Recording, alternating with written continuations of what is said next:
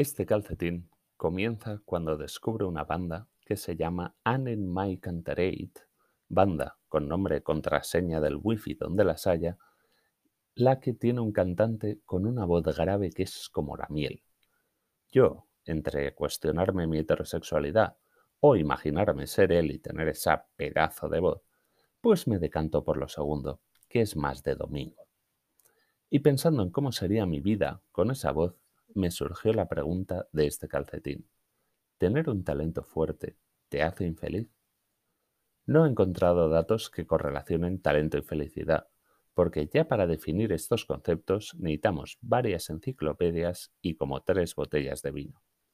El análisis típico suele tirar al cliché tan manoseado de la felicidad es igual a la realidad menos las expectativas. Pero como no vendo humo, y gracias a Dios la audiencia de este podcast no son infantes impresionables de segundo de la ESO, pues lo doy un poco por sabido. Lo que sí que voy a tocar son tres temas que me parecen más sutiles e interesantes. El talento en la transición a la adultez, la productivización del talento y el talento como identidad. El primer tema, el talento en la transición a la adultez, es que un niño con talento no va a sufrir demasiado por mucho que su incontenible imaginación le lleve a tener expectativas y fantasías locas, ni cuando la gente alimenta dichas fantasías proyectando su falta de autorrealización. Esto se debe a que las niñas y los niños se les juzga en base a lo que algún día serán o harán, pero claro, lo interesante es que hay en un momento una transición en la vida en la que se te empieza a juzgar por lo que ya has hecho. Y a esa transición nadie te prepara, nadie te avisa, y es un lugar que puede acabar con cualquiera.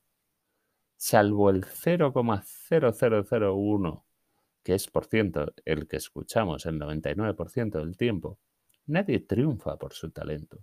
A unos les va mejor, a otros les va peor, pero lo normal es que te vaya regulinche, sobre todo al principio. Pero estás tú dándole explicaciones a las personas que viven en tu cabeza sobre qué ha pasado. Y eso es terrible. En MIT, una de las mejores universidades del mundo, solo apta para genios, tienen un gran problema de suicidios.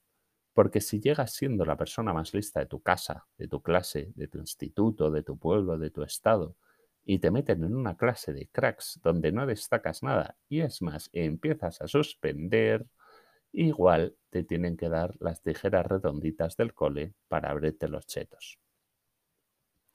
Lo segundo, la productivización del talento, es que en este mundo capitalista y posmoderno, lo que sea que signifique eso, resulta que no puedes hacer las cosas porque sí, que tienen que generar dinero o que sean productivas. Por lo que, si quieres tocar música, pintar o estudiar sobre los trajes del siglo XIX, te van a preguntar ¿y cómo se vive de eso? ¿Y has generado ya dinero? ¿Y si no, de qué sirve? Joder, Mari Carmen, déjame en paz. Pintar tazas me hace feliz.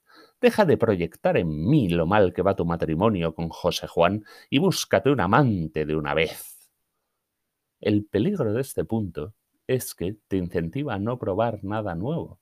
Porque claro, si algo se te da bien, tienes que dejar tu trabajo para dedicarte a ello. Y si se te da mal, ¿para qué lo haces? Nunca te ganarás la vida con ello. Pues nada, a drogarnos todos, joder. El tercer punto es el talento como identidad. Si desde que tienes memoria te han llovido los refuerzos positivos por algo que se te da medio fácil, pues vas a basar tu identidad en eso. Y claro, si yo soy el de la voz grave de Anne May Cantarate, tengo que ponerme a cantar en las fiestas para sentirme reconocido.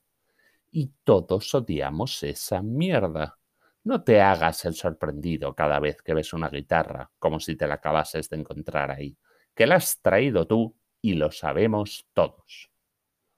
Vale, entonces, ¿qué hacemos?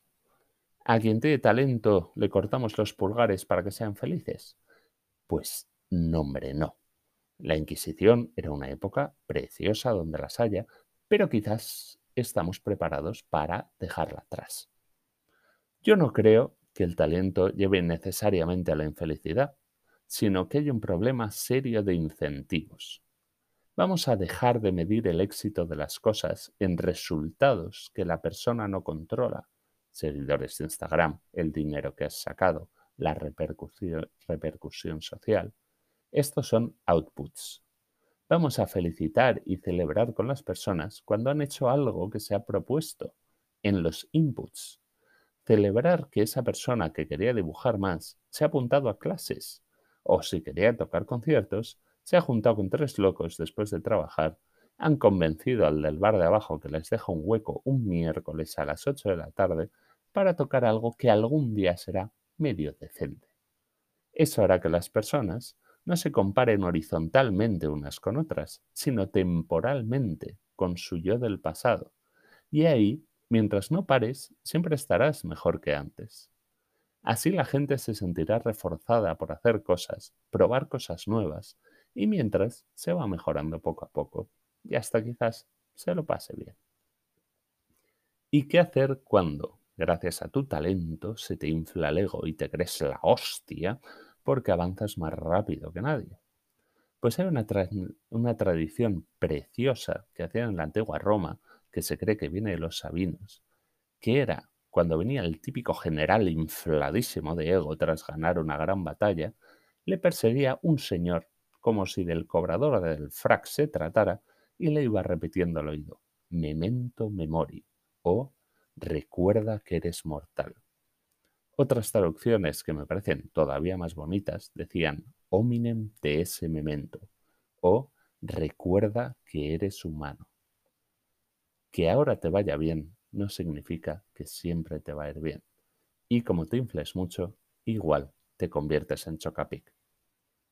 Entonces, ¿cómo hacer para ser feliz? ¡Ah! Y yo qué sé. Ese me temo que es el camino de cada cual averiguarlo. Y por mucho que lees a la cabeza, hay veces que solo necesitas colgar unos calcetines. Que de eso nadie te va a preguntar, pero da como mucho gusto verlos ahí tan ordenaditos.